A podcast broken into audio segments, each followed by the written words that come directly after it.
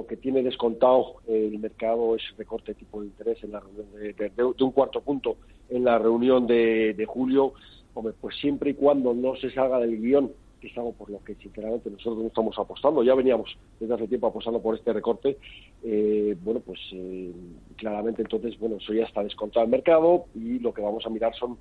son los resultados empresariales. Ahora, si la Fed decide salirse eh, de ese guion por uno u otro lado, pues, pues entonces sí que podría tener más peso. Pero yo creo que, que ahora mismo, bueno, pues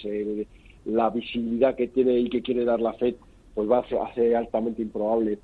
que, vaya a superar al mercado, con lo cual lo que vamos a estar mirando claramente son los resultados.